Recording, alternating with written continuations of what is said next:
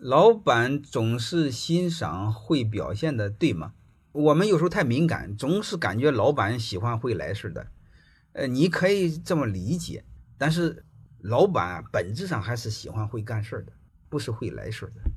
过你再会来事他给你的事你给他搞砸了，再给你个事搞砸了，你放心好了，你做他的狗他也不要你。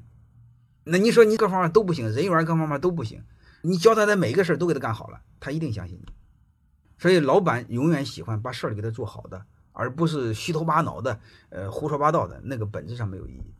欢迎大家的收听，可以联系助理加入马老师学习交流群：幺五六五零二二二零九零。